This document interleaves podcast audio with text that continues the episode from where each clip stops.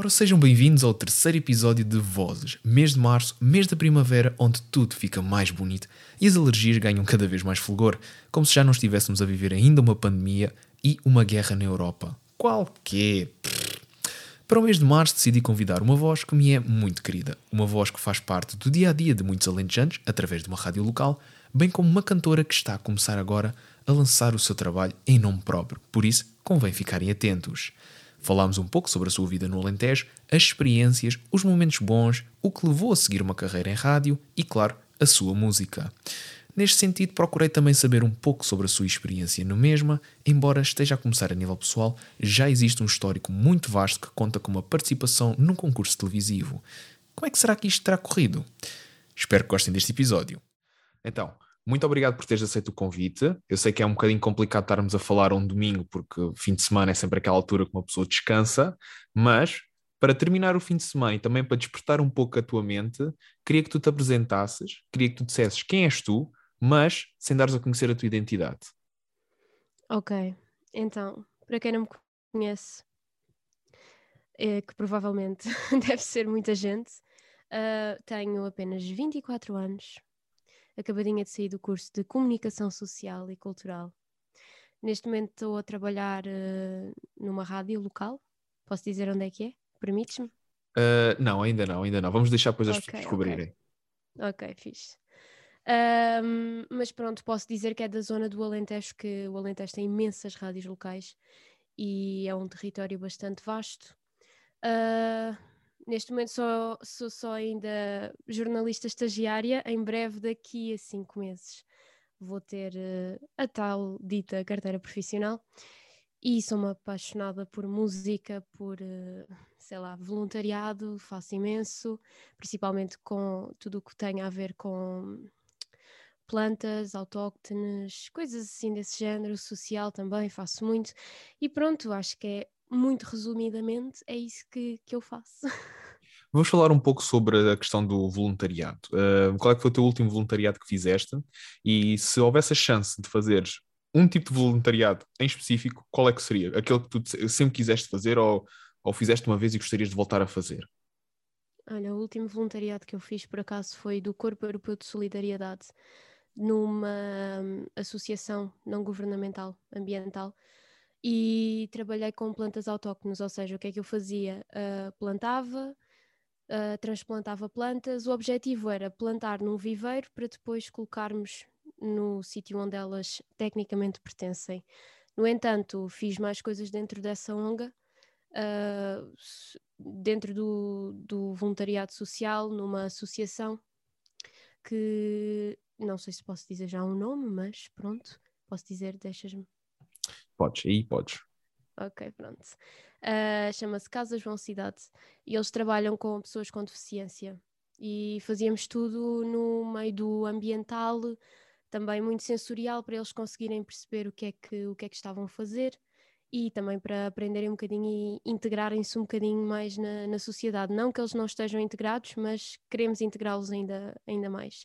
Ainda por cima, nesta altura de pandemia, que foi, que foi terrível para, para este tipo de associações e para este tipo de pessoas, porque ficaram ainda mais isoladas e é sempre difícil explicar o porquê de não se poderem abraçar, não poderem voltar à rotina que eles estavam habituados e acho que este tipo de voluntariados, este tipo de atividades ajuda muito, muito este, estas pessoas.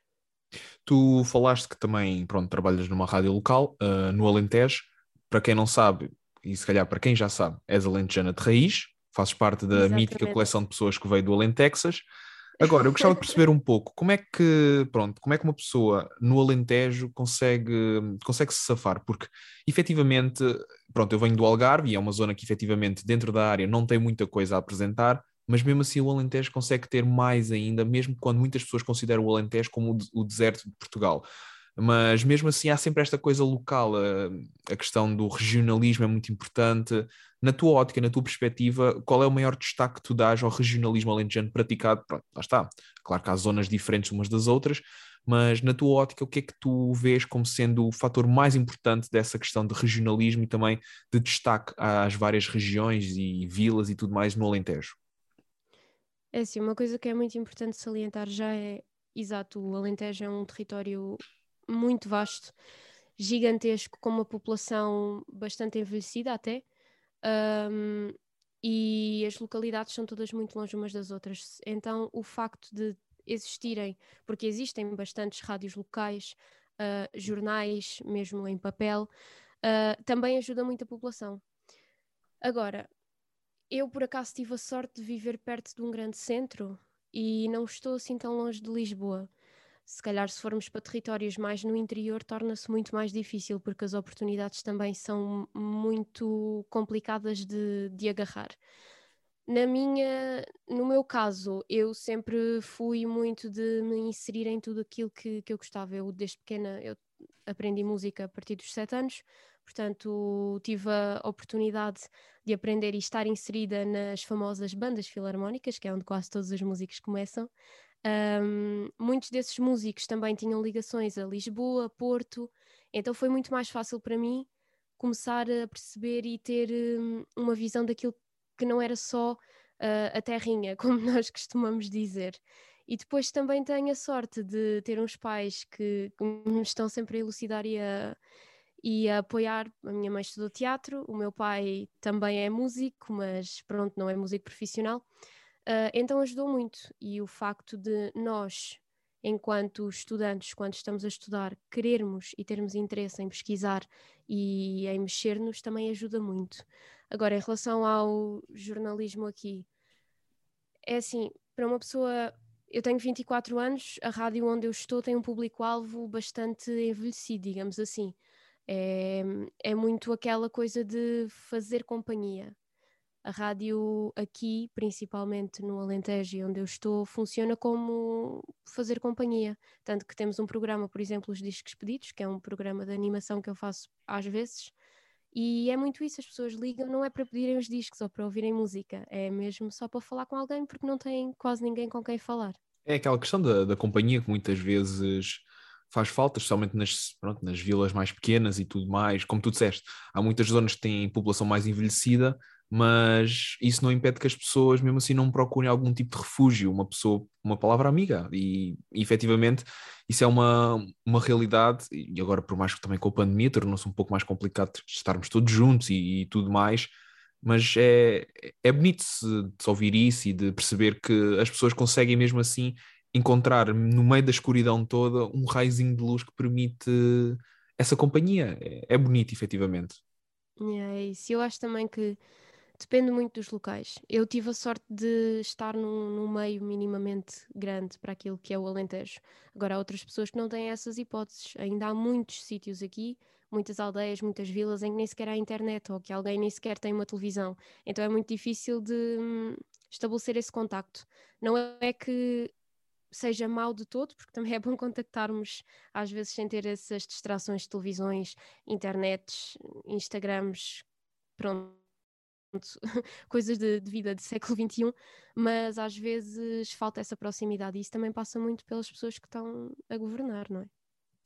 Tu sentes que poderia ser feita alguma coisa diferente no Alentejo? Se pudesses, se tivesses a oportunidade de propor algo que permitisse, lá está, uma maior amplitude daquilo que é o Alentejo e também uma maior progressão de, das próprias regiões que consistem, consistem o Alentejo, o que é que achas que seria o mais importante neste momento? Neste momento eu acho que para mim, na minha ótica, eu acho que trazer a cultura para o Alentejo é muito importante. Ainda há uma grande centralização da cultura nos grandes meios, principalmente Lisboa, Porto, etc. E eu acho que faz muita falta, porque cultura é educação, uh, trazer este tipo de concertos, teatros, nem que seja uma conversa só, uhum. ou cinema, por exemplo, é super fácil trazer o cinema cá eu acho que deviam de apostar eh, mais. Há alguns sítios em que já se aposta bastante e já há muita coisa feita e muito trabalho feito, mas eu acho que aqueles meios mais isolados também é uma forma de trazer esperança a quem está mais isolado. Sim, porque se formos a ver em termos de, de televisão nacional, por exemplo, não há muita coisa que retrate o Alentejo. Tiveste o mítico Alentejo Sem Lei, que, para quem não conhece, é das melhores séries portuguesas dos últimos tempos e aconselho toda a gente a ver. Uh, mas depois também tiveste uma ou outra, nem isso, nem é tanto Alentejo, é mais Ribatejo, é mais a questão de, lá está, Uhum, aquelas sim. vilas de toureiros e tudo mais, então o Alentejo é sempre, é aquela coisa. Depois também tens o próprio desporto, o desporto é, para todos os efeitos, é norte, centro e uma equipa do Algarve às vezes, que é o Portimonense ou o Farense, e depois tens aquela zonazinha do Alentejo que está infelizmente, pronto, apagada É da- do mapa, certo. Mas tens enormes clubes, Juventude, acho que é Juventude de Évora e, De Évora, exato, o Lusitano. o Lusitano, tens, ou seja, tens clubes de, de futebol, isto é um exemplo, claro, que efetivamente são conhecidos, mas lá está, Uhum. como estão na zona onde estão, as pessoas não, ou melhor, não têm o destaque que todos os outros têm e torna-se complicado. Em termos culturais, o Alentejo, daquilo que eu sei, e lá está, eu tenho pouco ou quase nenhum conhecimento disso, destacou-se mais na altura em que as, as canções alentejanas foram. O canto alentejano foi considerado património material da humanidade. Mas depois, é, lá está, as pessoas dizem o Alentejo é isso, é comida Então, Exato. e pronto. E é o isso. Alentejo é muito mais, sim. E há imensos músicos e imensas pessoas, por exemplo, no local onde eu estou, onde eu vivo agora, e onde nasci, e onde cresci, hum, a quantidade de artistas e de pessoas conhecidas que moram perto de onde eu estou e que vêm para cá porque lá está, estamos muito perto de Lisboa e aqui a qualidade de vida é completamente diferente. E também ajuda a que existam outras associações, porque nem tudo é aquilo que passa na rádio e nem tudo é aquilo que passa na televisão. E há imensas organizações, associações hum, interessantes e que estão a fazer um trabalho incrível que se calhar hum, não, não são tão faladas e que deveriam de ser. Eu acho que existe, lá está, como tu falaste, há muitas pessoas que moram aí e tudo mais, porque efetivamente não só têm a vantagem de estarem perto de Lisboa, que é a capital e onde tudo acontece, infelizmente, uh, mas também é a tal questão de, de, qualidade de vida. Não há aquela confusão de Lisboa, não há aquela questão de estar sempre atrasado ou de ter que enfrentar horas e horas de trânsito para fazer alguma coisa. Não existe isso. Tens a vantagem de é um dia, é, é calmo, não acontece nada, fazes a tua vida sem problemas, estás perto de uma coisa, estás perto de outra. É uma qualidade de vida que as pessoas têm que, lá está. Eu acho que é, é só errado nós pensarmos que no Alentejo existe isso. O Alentejo é isso, só serve para as pessoas viverem e, tarem, afastarem-se uns dos outros. Eu acho que o Alentejo tem muito mais e um dos exemplos que me permitiu ver isso melhor, por acaso foi aqui em Lisboa, é a mítica Casa do Alentejo. Já tivemos a conversar sobre isso. Aquilo é, é um cantinho escondido no meio de Lisboa, mas que vale muito a pena as pessoas conhecerem, perceberem um pouco também o que é, que é o Alentejo. Não é só aquelas coisas que se vê na televisão, não, ou, Exato, ou até e nem mesmo é pessoas a, a dormirem. Exato, ou pessoas a dormirem debaixo do chaparro, é muito mais que isso. E eu acho que é muito complicado às vezes as pessoas perceberem que o Alentejo, bem como o Algarve e tudo mais, é uma zona que precisa de ser dinamizada. O Algarve também não era nada não- até começarem a vir os turistas para as praias.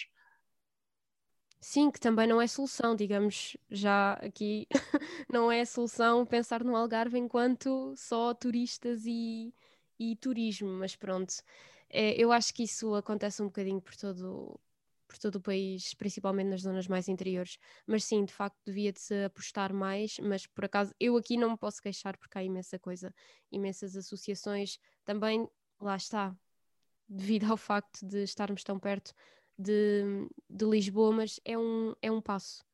Ou seja, já estamos a, a meio caminho. Podemos contaminar mais o, o Alentejo.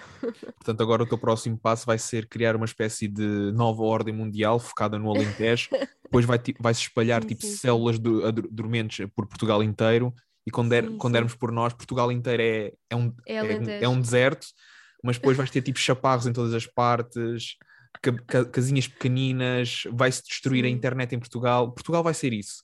É assim, não me Exato. importava Aliás, nada. O hino, o hino de Portugal vai começar a ser tipo um canto alentejano. Eu vi isso acontecer, eu conseguia ver isso acontecer. Se bem que já devem ter feito isso de certeza absoluta. Um fadinho alentejano. Eu acho que sim. Olha, eu apostar. concordo muito, eu concordo Para muito. quem estiver a ouvir, por favor, fadinho alentejano. a nova portuguesa. Exato. Podes, podes começar a pensar nisso para para depois apresentares na rádio. E agora queria Olha, falar sobre não? isso, que é trabalhar numa rádio local. Como é que é? nós temos aquela ideia da rádio ser uma coisa nacional, de toda a gente ouvir. Eu já trabalhei numa rádio local, trabalhei na Rádio Universitária do Algarve e sei o que, é que era uhum. aquele foco da região, o destaque Exato. para aquilo que está a acontecer na cidade onde a rádio é emitida, o Algarve. E felizmente foi uma rádio que sempre procurou mostrar a todas as pessoas que o Algarve não é só Faro, que é a capital distrito, mas também é outras zonas, é, é uma, toda uma região vasta onde acontece tudo, não é só praias e ingleses bêbados todos vermelhos por causa do sol, é muito mais que isso. Trabalhar numa rádio local no Alentejo também deverá ser algo assim mais ou menos similar, ou seja, não é só pessoas debaixo do chaparro a dormir, mas também é aquela questão de, lá está, de cultura, de necessidade, de educação, de conversas e, de, claro, de uhum. Exato. Então, em termos de notícia e de, de parte informativa, é bastante interessante e é bastante vasto uh, porque há sempre muita coisa a acontecer por aqui. Por muito que não, que não pareça, há mesmo muita coisa a acontecer por aqui. E lá está, notícias e em termos informativos, o que nós damos é região, só, região Alentejo. Não, não, obviamente que se houver uma coisa importantíssima, tipo nacional, nós vamos dar, obviamente, a, a notícia, mas focamos muito naquilo que é o regional, porque as pessoas daqui preocupam-se com a terra delas. Um, e em relação à parte da animação, também é muito isso. É, nós fazemos companhia e nós somos uma companhia, porque há imensas pessoas aqui que estão totalmente isoladas e veem na rádio a companhia. Aliás, muitos deles, e no programa dos discos pedidos que eu por vezes faço, muitos deles dizem: Ah, que saudades que nós temos de fazer os jantares que fazíamos sempre, e depois uh, acabam por se conhecer uns aos outros e ficam amigos e mandam beijinhos todos uns aos outros. É, é, é uma sensação de, de, família, e comigo a sensação que eu tenho é: eu sou a pessoa mais jovem da, da rádio neste momento. Normalmente eu acho que eles têm todos mais ou menos entre 30, 40 e eu tenho 24. Então os velhinhos, eu sou a neta, sou a neta da rádio. Então tratam-me todos com um carinho enorme e são todos muito simpáticos e muito queridos comigo e eu não tenho razões de queixa. Agora, em termos de trabalho, é cansativo, uh, é muito exigente e requer uh, muito, muita flexibilidade da nossa parte, porque temos que nos desdobrar em mil para conseguirmos chegar a todo lado e para que as coisas corram bem, percebes? mas também existe aquele sentimento de conquista, por lá está, nenhum trabalho fácil uh, dá gozo, saber que consegues fazer as coisas. Eu acho que, pelo menos, dentro da nossa área, aquilo que interessa mesmo é quando tu consegues fazer uma coisa que às vezes tu pensas, epá, isto é um bocado complicado, mas depois quando consegues fazer, dá-te aquele gozo interno do género, epá, eu consegui, não estava à espera, mas consegui. Claro, claro. Aliás, aquilo que eu senti mais desde que comecei, eu comecei a meio de agosto, eu quando entrei na rádio pensei, nossa senhora, eu não, eu, para já, as pessoas quando me ouvirem nas notícias vão adormecer, porque eu tenho uma voz de bebê ainda, e depois que medo. Eu não sei se vou conseguir eh, dar conta do trabalho todo, porque eu neste momento estou sozinha na rádio, uhum. uh, aqui, porque nós fazemos parte de um grupo, mas a rádio onde eu estou, eu estou completamente sozinha. Ou seja, eu faço tudo: informação, animação, escrevo, faço reportagens fora, tiro fotos, às vezes até limpo o chão, porque isso também é preciso, não é? Mas é importante, não, não vais estar a trabalhar numa rádio suja. Claro que não. Aliás, o meu alter ego, todos os fins de semana, às sextas-feiras, dá sempre ali um jeitinho. Mas, mas sim, é, é bastante exigente, mas sim, compensa muito. Eu sinto que quando acabar, e se acabar aqui na, na rádio este, este ano, uh, vou ficar uh, com uma bagagem aos 24 anos que eu consigo fazer tudo se for para outra rádio. Se me pedirem para fazer alguma coisa, eu já tenho umas noções. E até é vantajoso para quem quer ter uma primeira experiência em rádio, eu acho que deviam passar por uma rádio local. Qual é que é o teu maior, uh, a tua maior influência a nível uh, radiofónico? Aquilo que te permite pensar, eu quero fazer isto, ou quero seguir este rumo. Claro que numa rádio local sempre é mais complicado, mas eu acho que, de acordo com a minha experiência também, sempre é possível tu conseguires arriscar um pouco mais numa rádio local, porque numa rádio nacional tu consegues arriscar QB, porque tens muito mais pessoas a ouvir. Numa rádio local, tu consegues arriscar mais porque lá está. Das duas, uma, ou as pessoas que ouvem vão achar piada, ou pronto, ninguém vai ouvir, ou não calhou alguém a ouvir, mas tu sentes uh, essa vontade, esse, a vontade de arriscar que numa rádio nacional não conseguirias, porque lá está, aquilo é muito mais rigoroso, é, lá está, é, é as ligas Uhum. grandes. Exato. Eu vou ser muito sin- sincera. Neste momento eu estou mais preocupada em perceber como é que tudo funciona, porque eu acho que devemos todos de perceber como é que a rádio toda em si funciona, desde a informação até a animação, até à produção. Ah, então eu não me foco muito numa, ah, eu quero ser eh, assim, ou eu quero ser uma Ana Galvão da vida, ou eu quero ser. eh, Não, não tenho assim um, um mentor. Agora, eu trabalho por objetivos. Obviamente que eu quero chegar a uma rádio nacional e é esse o meu sonho. Agora, neste momento, o que eu quero fazer é fazer aqui que estou a fazer aqui bem e quero que as pessoas também sintam empatia comigo, porque de que é que me serve estar numa rádio, principalmente local, a fazer eh, companhia ou a dar notícias ou a fazer um programa de animação se depois não há aquela empatia com contigo, percebes? Então eu acho que é, eu acho que é muito por aí. Eu primeiro aquilo que quero fazer, quero fazer bem feito e depois logo se vê o que é que vem por aí. Mas eu também sempre fui muito assim, eu nunca, nunca criei muitas expectativas em relação a nada. Acho que até é melhor, depois ficas mais surpreendido. Estás quase a fazer um ano na tua rádio local. Uh, qual é que foi o momento mais engraçado que tiveste até agora? Aquele momento em que tu simplesmente não estavas à espera e, e aconteceu ainda hoje, pode ser um tema de conversa no jantar ou, ou num encontro de amigos. Olha, eu acho que não consigo escolher só um, porque em rádios locais acontecem coisas que tu não estás literalmente à espera. Olha, já me aconteceu tudo. Aconteceu-me estar sozinha na rádio e faltar a luz, então faltou notícias, faltou a rádio, faltou tudo. Eu em pânico, no meio de um direto, a tentar perceber o que é que havia de fazer. Ahm, já me aconteceu baterem à porta, dizerem que me queriam muito conhecer, entregarem-me doces. Já me entregaram CDs com músicas que eles ah, gravam e querem muito passar na rádio. Ahm, já me perguntaram se era casada num direto. ou se tinha filhos, pronto, é daquelas coisas. Ahm, no dia em que eu fiz anos, os discos pedidos pediram imensas músicas e dedicaram a mim, porque eu fazia anos. Ah, isso é fixe. Ahm, é, eles são muito fofos.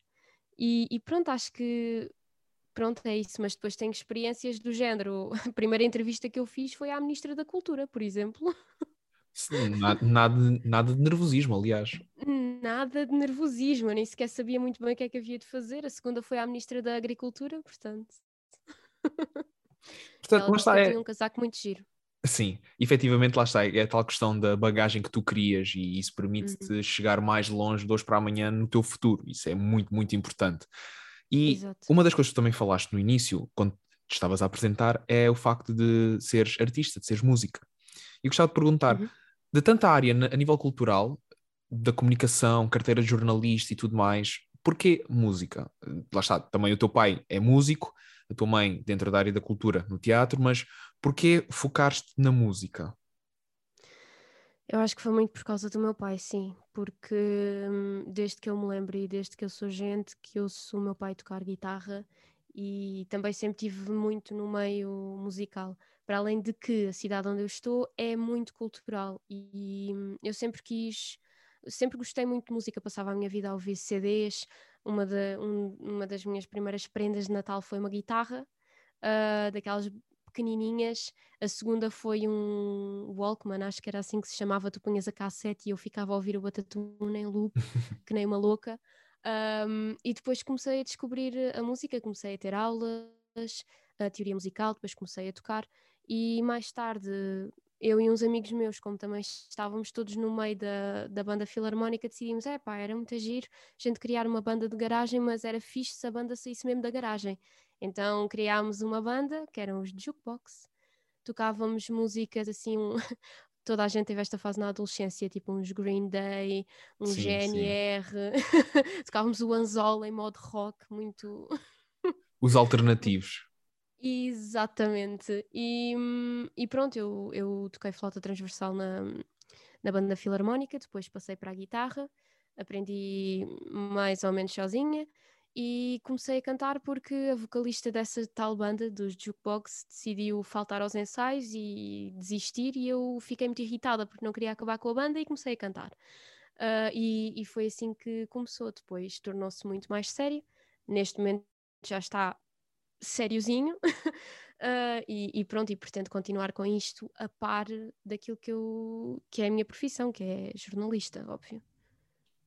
Tu sentes que, enquanto cantora, será esse sempre o foco ou estás aberta a pronto, novas experiências, instrumentos musicais, não ser a cabeça da frente, ou seja, fazer um pouco mais dentro da banda sem ser só cantar? Porque lá está, há bateristas que cantam, há guitarristas uhum. que cantam, pianistas. Portanto, é, o foco será sempre utilizar a voz ou existe sempre a possibilidade de incorporar em ti e no, na tua atuação outros instrumentos? Uh, sim, de todo, sim. Um, eu não canto só, não sou só vocalista, também sou guitarrista. Uh, e costumo sempre, agora neste momento, nós temos uma banda, os Plano B, um, em que eu sou vocalista, às vezes toco guitarra quando, quando me dá assim na veneta. Um, mas, mas sim, neste momento depois deste tempo pandémico e desta pausa que foi terrível para bandas pequenas e não tão conhecidas, muitas delas acabaram por ficar hum, pelo caminho. Neste momento, aquilo em que eu me estou a focar é começar a criar coisas minhas, porque hum, eu não quero passar o resto da minha vida a escrever, a escrever, não, a tocar aquilo que não é meu. Então comecei a escrever, uh, produzo algumas coisas, obviamente com ajuda, porque eu não sou profissional, nem tenho capacidade para produzir alguma coisa sozinha, mas gosto sempre de explorar essa parte, criar coisas novas. Essa parte para mim é muito fixe. E, e sim, é isso que eu estou agora a explorar mais: é criar. Uh, tenho um monte de letras, aliás, eu tenho um caderno gigante cheio de letras que vai começar a sair cá para fora. um, e pronto, é, é criar. O objetivo próximo é criar, óbvio. Sim, porque tu ainda agora há pouco tempo, no final deste mês de fevereiro, inícios do mês de março, tu lançaste o teu primeiro single uh, com o teu nome. Uh, claro que eu não vou dizer o nome do single, porque efetivamente isso ia dar uh, muita, muita, muita resposta para a pergunta principal deste podcast, que é quem és tu. Uhum. Mas gostava de saber como é que foi essa sensação de libertares algo teu cá para fora, um, um, single teu, ouvir a tua voz nas plataformas de streaming e tudo mais, algo teu mesmo, um original, algo que não é uma, um cover de algo. Exato. Olha, isso faz-me lembrar, tenho que dar assim um contexto. Eu, quando acabei o 12 ano, eu estudei Humanidades, mas quando terminei o 12 ano estava um bocado perdida, não sabia muito bem o que é que eu queria fazer à minha vida, porque eu acho que tu, com 18 anos, não consegues decidir ou escolher o caminho que queres uh, dar à tua vida. Aliás, eu acho isso uma ilegalidade, não devíamos de escolher aos 18 anos o que é que queremos ser para o resto da vida, mas pronto. E então andei ali meio perdida e pensei, ok, vou fazer um ano de pausa, depois logo se vê o que é que acontece. E como já a banda, os Plano B, já, já iam muito bem, já começava a ganhar dinheiro com os concertos, juntei e fui durante duas, três semanas para o Brasil, uh, também com uma proposta para tocar lá, fiz um concerto lá, não fui assim à maluca, um, e, e, fiz um concerto lá, fui para São Paulo e tive a sorte de conhecer músicos fantásticos. Um, o Ozzy, que é guitarrista, um guitarrista excelente, e o Lucas, que neste momento é um grande amigo e é o meu produtor. Quem escreveu a música que eu lancei dia 26 de fevereiro foi o Lucas e hum, foi um, um, a letra é inspirada na situação, era suposto, como eu fui lá, ele depois vir a Portugal, entretanto, pandemia rebentou e os planos todos tiveram de, de ser cancelados.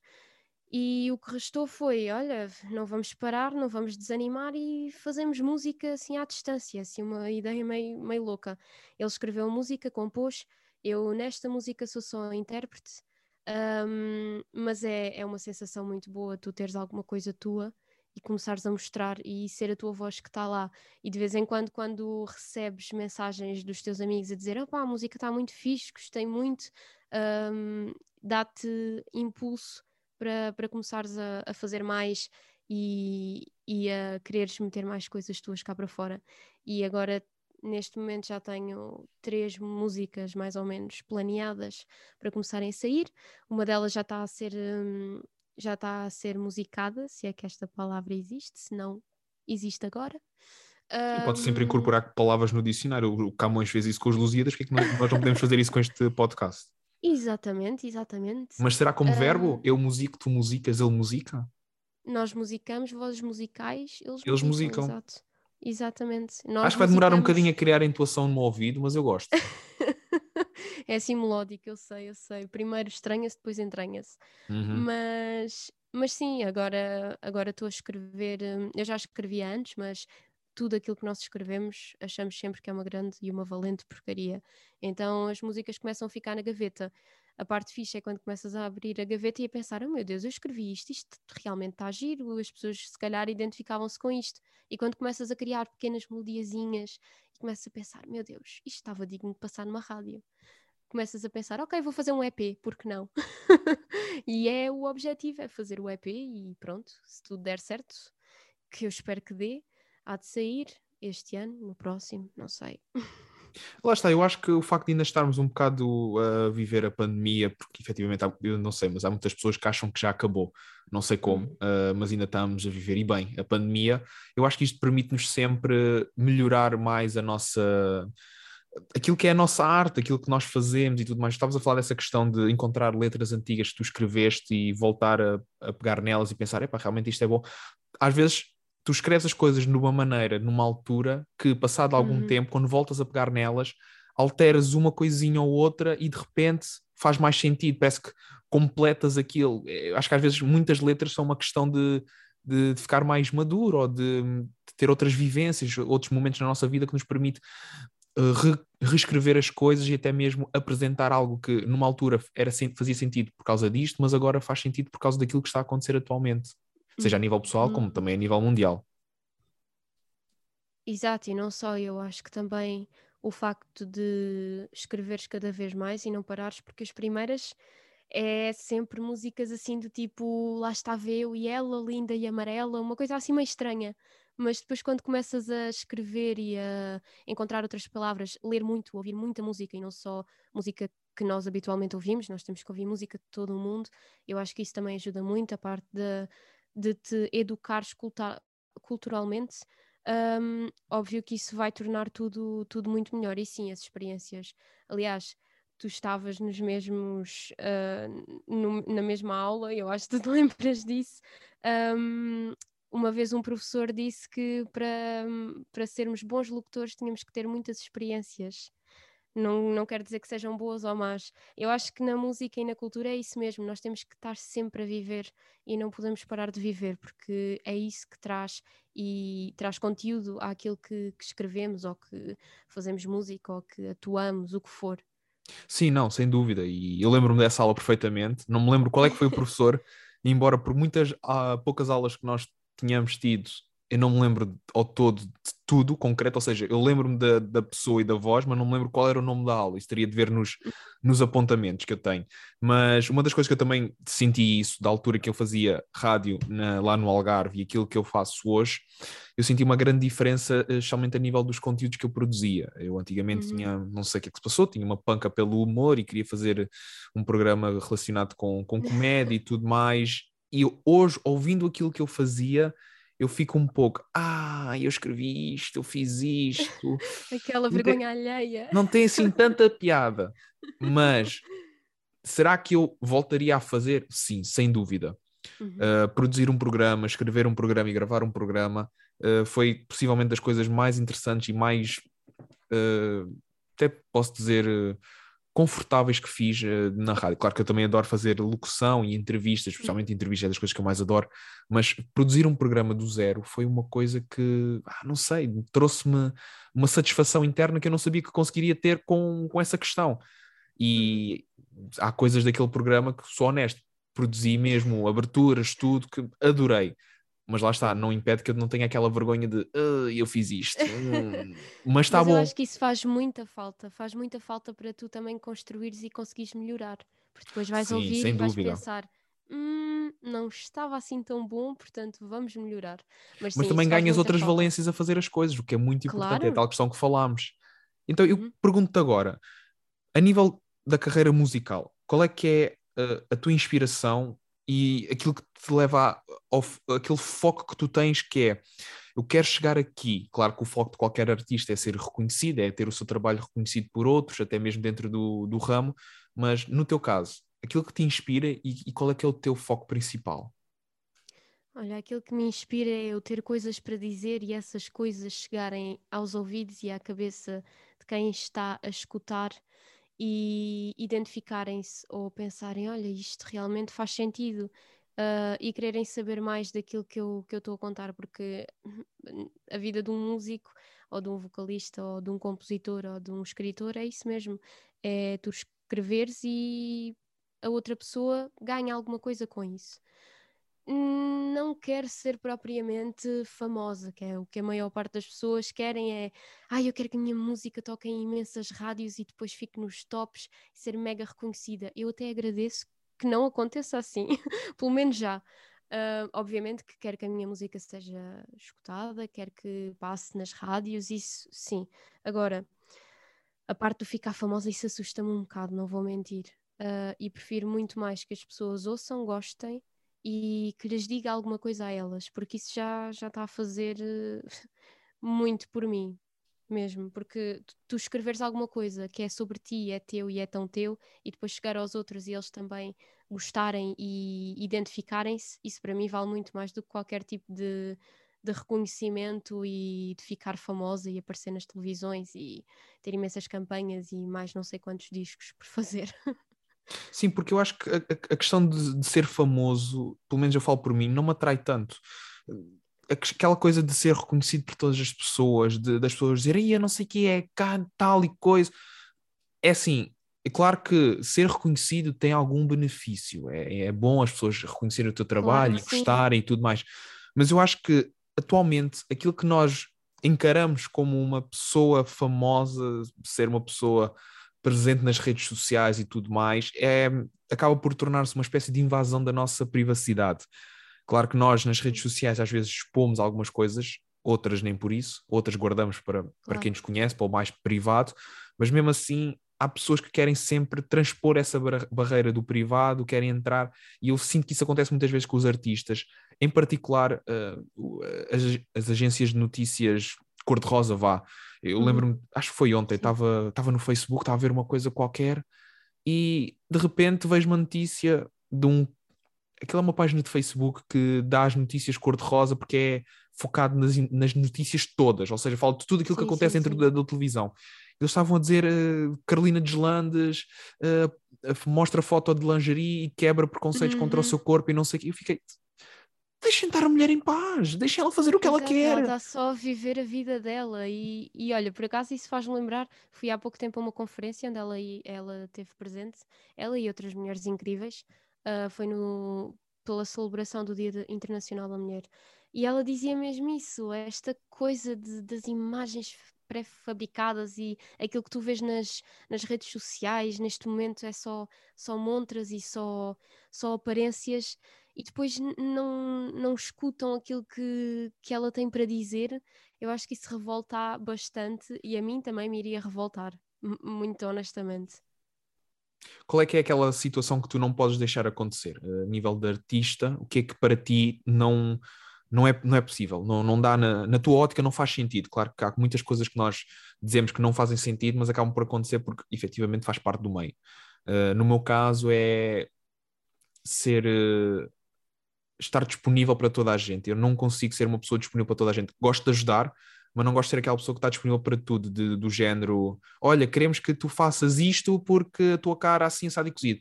Isso para mim nunca me aconteceu, felizmente, mas eu não, não sei se isso era indicado para mim, porque eu iria ficar muito constrangido de estar a ser escolhido por causa da minha feição ser assim e, ser, e não ser assado. Para ti, enquanto artista, o que é que não pode acontecer? Sim, eu acho que também vai muito em contra isso eu acho que não ia gostar que, nesse caso que tu deste, nesse exemplo, que uma marca me quisesse contratar porque eu tinha alguma coisa que que o chamasse a atenção, que era diferente para chamar mais, mais público para eles, isso de todo. Depois, objetivação, objetivização, uma palavra difícil, um, também de todo, e ir contra aquilo que, que eu defendo também não, não iria nem por dinheiro nenhum, obviamente, mas eu acho que isso ninguém. Agora também não tenho muito, muita ideia de como é que essa, esse mundo funciona Uh, mas sim, ir contra aquilo que eu defendo, ir contra alguma coisa só porque, só porque sim, não ia acontecer. E agora lembrei-me uh, o problema das editoras, o eterno problema das editoras, fazer alguma coisa só porque sim, para, para ficar conhecida ou para ter mais visualizações ou dar dinheiro ou o que for, percebes? Sim, e tu sendo mulher, as pessoas automaticamente vão tentar sexualizar de uma forma Exato. que possas captar a atenção de, do público mais masculino. E, sim, sim, isso sim, é uma coisa, uma tortura do século XXI e dos, e dos séculos todos que passaram, que efetivamente vai um pouco de encontro àquilo que é a luta atual das mulheres. Nós também estamos no mês de uhum. março, mês da mulher, efetivamente, celebramos há pouco tempo o Dia Internacional da Mulher, e eu acho que as pessoas, especialmente as grandes companhias, focam-se demasiado na questão da mulher ser um ser livre e, e apresentam a mulher como uma pessoa que faz tudo e está sempre presente em tudo, nesta altura, porque o resto do uhum. ano Exato. Querem que tu tentes mostrar o máximo de ti, o mais privado de ti, que é para as pessoas aderirem. Ela é mesmo gira, tem aquele corpo assim, assado e cozido, pá, bora, vamos nisso. Mas depois, neste mês de março, não, não vamos fazer isso, não, não se pode sexualizar sim, nem sim. nada. É, é um pouco como a questão do, de, do mês internacional contra a homofobia e tudo mais, em que todas as marcas estão com arco-íris naquele mês. Todos Mas os outros é meses. serve isso se, se depois não, não fazem nada para.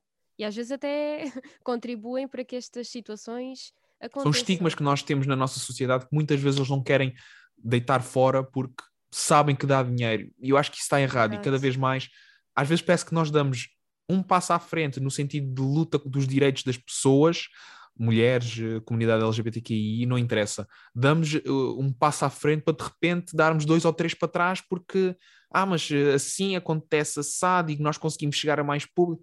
Ou seja, os interesses todos por trás dessas questões de invocar certas pessoas e de certos e determinados grupos é muito, muito frustrante porque tu nunca sabes onde é, como é que isto vai parar ou em, em que ponto é que vamos parar. Exato, e a partir do momento em que queres ganhar dinheiro com uma causa, deixa de ser uma boa causa de todo. Na minha opinião, é isso que acontece e que está a acontecer hoje em dia, principalmente com certas campanhas publicitárias. Ah, usem este creme porque isto é ótimo para peles escuras, por exemplo. Ou usem este, esta lingerie que é incrível para, para pessoas com, com mais curvas e queremos uma pessoa assim que é para, para mostrar e para nos inserirmos, mas isso não passa de de campanhas ridículas que as marcas têm para se tentar mostrar e mostrarem que são super inclusivas e depois, olha, acabam por não ser nada.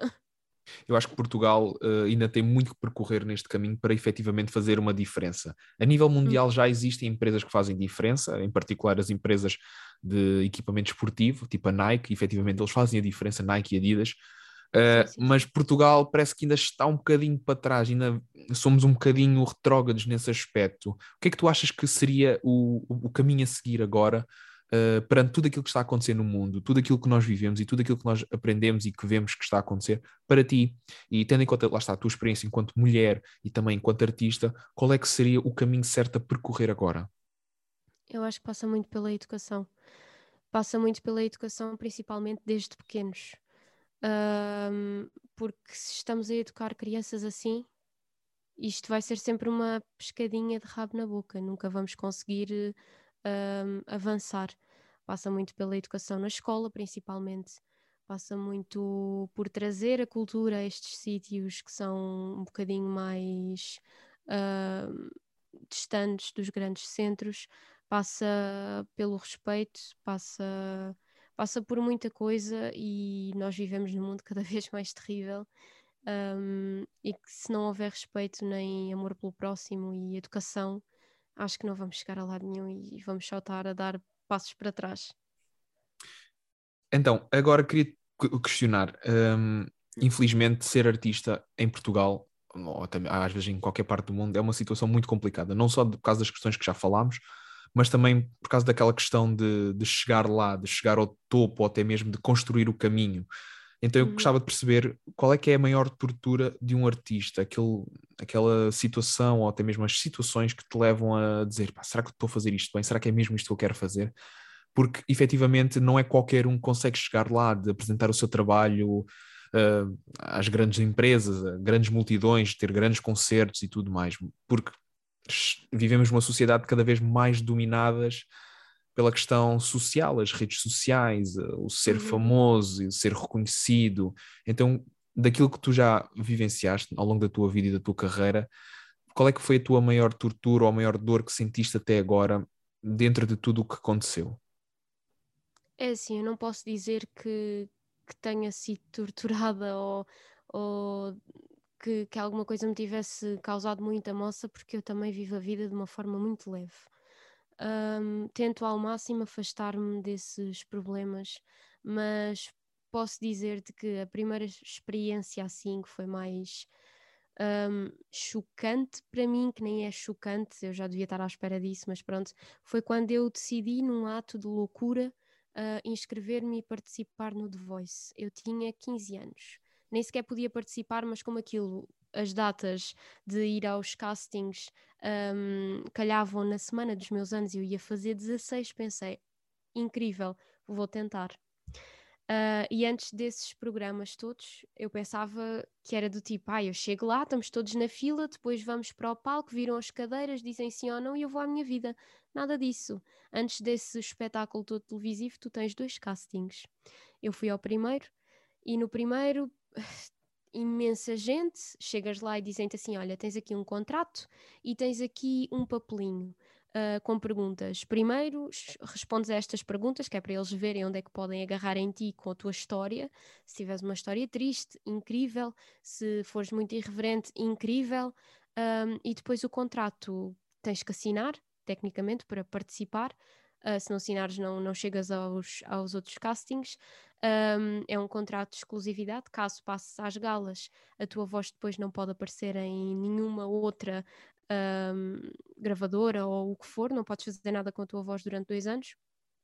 Uh, pelo menos era assim na altura, agora não sei como é que é. Um, e depois chegas à parte, entregas o teu questionáriozinho com a tua história toda lá escarafunchada e tens mais dois castings. O primeiro, chegas lá, tens um, um, um júri com quatro, cinco pessoas e olham para ti dizem se tu tens pinta de artista ou se podias ter pinta de artista, se és bonita, se és magra, se és alta, se és baixa. Um, e depois é que passas para o júri em que eles têm lá uma câmara, vão-te gravar.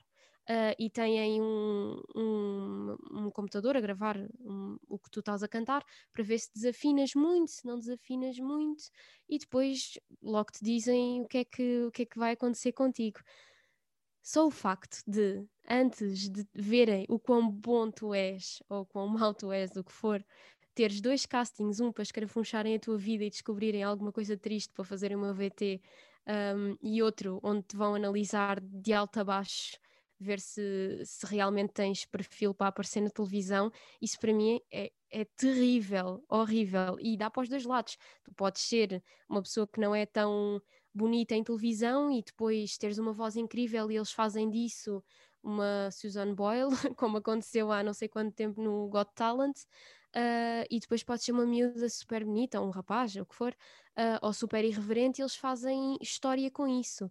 Eu acho que esta cultura de, da imagem e daquilo que tu és e da montra é terrível, porque obviamente que é muito mais fácil de chegares a algum lado se tu tiveres uma cara bonita e tiveres um corpo incrível e ficares bem em campanhas publicitárias. Mas de que é que isso te serve se depois não podes mostrar o quão bom tu és? Tu foste até que ponto na, nessa participação no The Voice? Só fui ao primeiro casting. Eu tive de ver aqui com 15 anos, eu pensei, eu vou estar aqui outra vez à espera, dizerem-me se eu, se eu realmente me encaixo nisto. Deus me livre. E olha, armei a trouxa e vim para o Alentejo outra vez. Farias alguma vez uma participação num desses tipos de programa? Por exemplo, uh, a possibilidade de participar num programa tipo o Festival da Canção, que, que aconteceu esta semana. Pronto, mas aí eu acho que é diferente também. Uh, programas tipo reality shows, eu nunca gosto de dizer que não vou fazer, nunca, porque nunca se sabe. Mas não me via a fazer depois desta experiência. E eu também tenho um amigo meu que é muito meu amigo, está sempre a participar nestas coisas. Mas eu acompanho todo o processo dele e eu acho realmente que não valia a pena tanto sofrimento e estarmos a ser julgados por um público que, ok, tu vais lá cantar muito bem, eles dizem-te se cantas bem ou cantas mal, são um público, um público, um júri excelente e claro que têm toda a capacidade e dignidade para te avaliarem. Agora, eu acho que se focam também muito naquilo que as pessoas, ou melhor, que eles acham que as pessoas querem ver. Um, mas eu acho que, que não, por duas razões. Primeiro, porque é televisão e nem tudo o que passa na televisão é, incrível. Uh, e depois, por causa da questão dos contratos que existem, acho que não, não faz sentido estarmos a aprender-nos e, e a desvalorizar o nosso trabalho por um contrato que nem sequer se sabe se depois chega ou não chega. Mas não, acho que não. E agora, queria te perguntar que, qual é a tua vontade? No meio de toda esta experiência, de tudo isto que tu já fizeste, qual é que é a tua maior vontade? Seja a nível artístico como também a nível jornalístico. O que é que, o que, é que te. Pronto, lá está. O que é que tu procuras mais, acima de tudo? Olha, quero continuar, quero muito continuar a fazer rádio, porque a partir do momento em que eu comecei, porque uma coisa é estares nas aulas e, e fazeres uns programas, gravares umas coisas, mas aquela, aquele sentimento de estares ao vivo e ires a, ires a certos sítios e fazeres reportagens no local e teres que correr para sair no minuto e já, porque tens de ser eh, o primeiro a dar a notícia, eu acho isso incrível. Para além de que dá-te a oportunidade de veres imensa coisa e de participares em imensa coisa super interessante que, que vai acontecer. Em relação à música, quero fazer o meu EP neste momento porque estou mesmo empenhada nisso. Vai, vai sair e, e, eu já meti na cabeça que vai sair, não sei muito bem quando. Espero que até ao início do próximo ano esteja concluído. Um, estou em processo de me registar no, na SPA, na Sociedade Portuguesa de Autores, um, e quero, quero fazer a minha música sem ter pessoas a dizer ah, mas tem que ser assim para passar assim, um, porque senão perde um bocado a essência. E eu quero que, que as pessoas ouçam e que achem: olha, isto é giro, realmente diz alguma coisa. Esta miúda até não escreve pior. Um, e pronto, acho que, acho que é isso. Agora, ambições em relação a outras coisas, à vida futura. Olha, quando tiver estabilidade, agarrar na minha mochilinha, ir fazer viagens, voltar daqui a não sei quanto tempo, ver muita, muita coisa, aprender muito muita cultura, isso sim, isso é, eu, eu acho que é o que me. E se eu pudesse fazer isso para o resto da minha vida, encantada.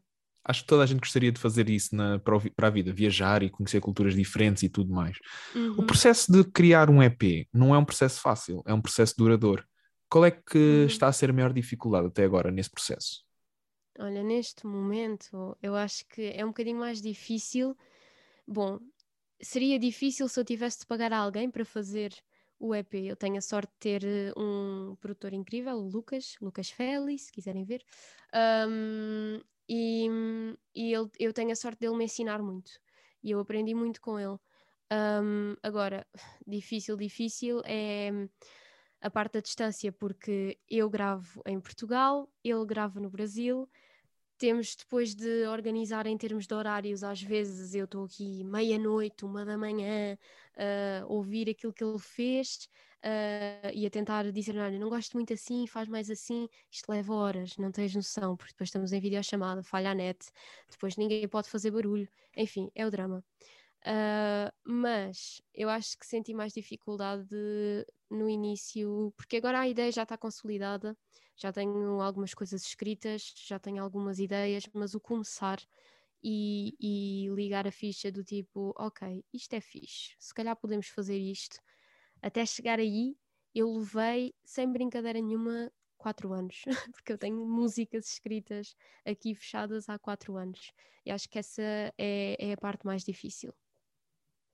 Depois, a ideia será que é vender o EP, eh, partilhá-lo online, porque ambos sabemos que em termos de, de, música a nível online, as plataformas de streaming não deixam um pouco a desejar aos artistas, e já houve muitos artistas como Miguel Araújo e acho que é o António Zambujo também, que falaram sobre a questão de que plataformas como o Spotify pagam muito mal aos artistas, é uma sim, coisa, sim, sim. uma ninharia que uma pessoa fica chocada mesmo. Sem dúvida. É assim, o plano neste momento, como eu vou como eu vou estar inscrita na Sociedade Portuguesa de Autores, as músicas vão ser minhas, exclusivamente minhas. Portanto, a ideia é registá-las, fazer o EP, pôr online, obviamente, para, para dar algum impulso, se é que. Porque é muito difícil dar impulso se tu não tens uma editora ou se não tens alguém que te impulsione, porque claramente estás a fazer tudo sozinho pela parte mais difícil. E depois é ir bater à porta de alguém que eu vou pesquisar que seja interessante e dizer: Olha, é assim, eu fiz isto, está aqui cinco musiquinhas, seis. Um, não sei se, se lhe interessa, se não, mas já estão registadas, vão ser sempre minhas, portanto não corro o risco de ficar sem elas. Uh, posso é ter a sorte de alguém se juntar a mim e querer uh, participar, percebes? Portanto, isto está tudo pensado já. Sim, já é um trabalho que, pronto, já efetivamente nota-se que já, já tiveste a pensar e tudo mais. Mas uhum. o que é que te daria mais gozo? A música ser, fazer, ser um êxito numa rádio ou efetivamente atingir um certo patamar a nível de vendas? Porque difere, ou até mesmo participar num festival de música, o que é que, que, é que para ti seria a, a, o começo ideal? Olha, eu até falei nisto com o Lucas. Quando lançámos a primeira música, eu disse: Ok, então agora o próximo passo é o Festival da Canção. Uh, e ele disse-me: Ah, olha, que eu levo isso muito a sério. Nós podemos participar. E eu: Pronto, ok, então está bem, por mim é na boa. Uh, mas eu acho que, que o primeiro passo é mesmo que a música seja ouvida e eu espero que, que as pessoas gostem. Se gostarem, obviamente eu ficava mega feliz se passasse numa rádio, nem que fosse numa rádio local. Agora, essa coisa das vendas, sim, ok, super importante o dinheiro uh, e é reconhecido e é isso tudo, mas eu prefiro que as pessoas gostem da música e ouçam e queiram voltar a ouvir, que isso para mim ainda é mais importante. Um, do que por isso simplesmente só ganhar batuladas de dinheiro com ela e só só ouvir uma vez e é daquelas daqui a dois anos, olha, pronto, já ninguém se lembra. Uh, mas sim, de facto é que, que a música seja mesmo ouvida, porque para que é que me serve estar a fazer música se vai ficar a ganhar teias de aranha, não é? O, qual é para ti um, o teu maior desejo a nível de, de carreira? Aquele momento alto que tu tens que ter? Assim, uma espécie de. Como toda a gente tem, aquele momento eu adorava, sei lá, uh, pisar o palco do Nós Alive, nem que seja como uh, pessoa que constrói os palcos. Qual é que é aquele teu momento em que tu dizes, se eu, se eu puder, é isto que eu vou fazer, é aqui, é uhum. pisar este palco, é uh, fazer um dueto com o Tony Carreira, não sei, qualquer coisa. Olha, um dueto com o Tony Carreira não era mal pensado, mas é pá, não sei, se calhar pisar um palco assim mega importante, não digo num festival, não precisa de ser num festival, eu se pisar um palco grande já fico feliz. Um, mas, mas sim, eu acho que a termos de música é isso, é pisar assim um, um, palco grande e ter a oportunidade de fazer um concerto que seja mesmo bom, muito bom e trazer os meus amigos do Brasil todos para cá, que é bom fazerem o concerto comigo. Um, e a, em termos de, de rádio, Olha, eu há uns tempos dizia que ia ser a primeira mulher a fazer o Oceano Pacífico, mas houve alguém que já se adiantou a mim, portanto posso sempre ser a segunda. já, já fico feliz com isso. Olha, muito obrigado por, eh, por termos estado a falar hoje. Foi um prazer conhecer um pouco mais sobre a tua Obrigada história. E espero muito bem em breve uh, ter esse EP na mão. Eu quero ser uma das pessoas a comprar no abrir e fechar de olhos e espero mesmo bem também ver-te num palco engraçado. Pode até ser o, o, sem, som, o sem solos. Os bons sons. Os bons sons é uma, Sim, uma boa ideia. Ser. Ah, parece ser um palco que pode encontrar a tua. Se alguém ouvir.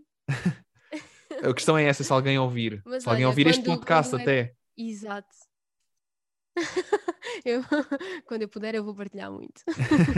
Olha, muito obrigado pela conversa. Não, mas agora a sério, Obrigada eu. Olha, quando eu tiver o EP, vai ser assinado, não te preocupes. Pronto, vou, depois vou vender no eBay.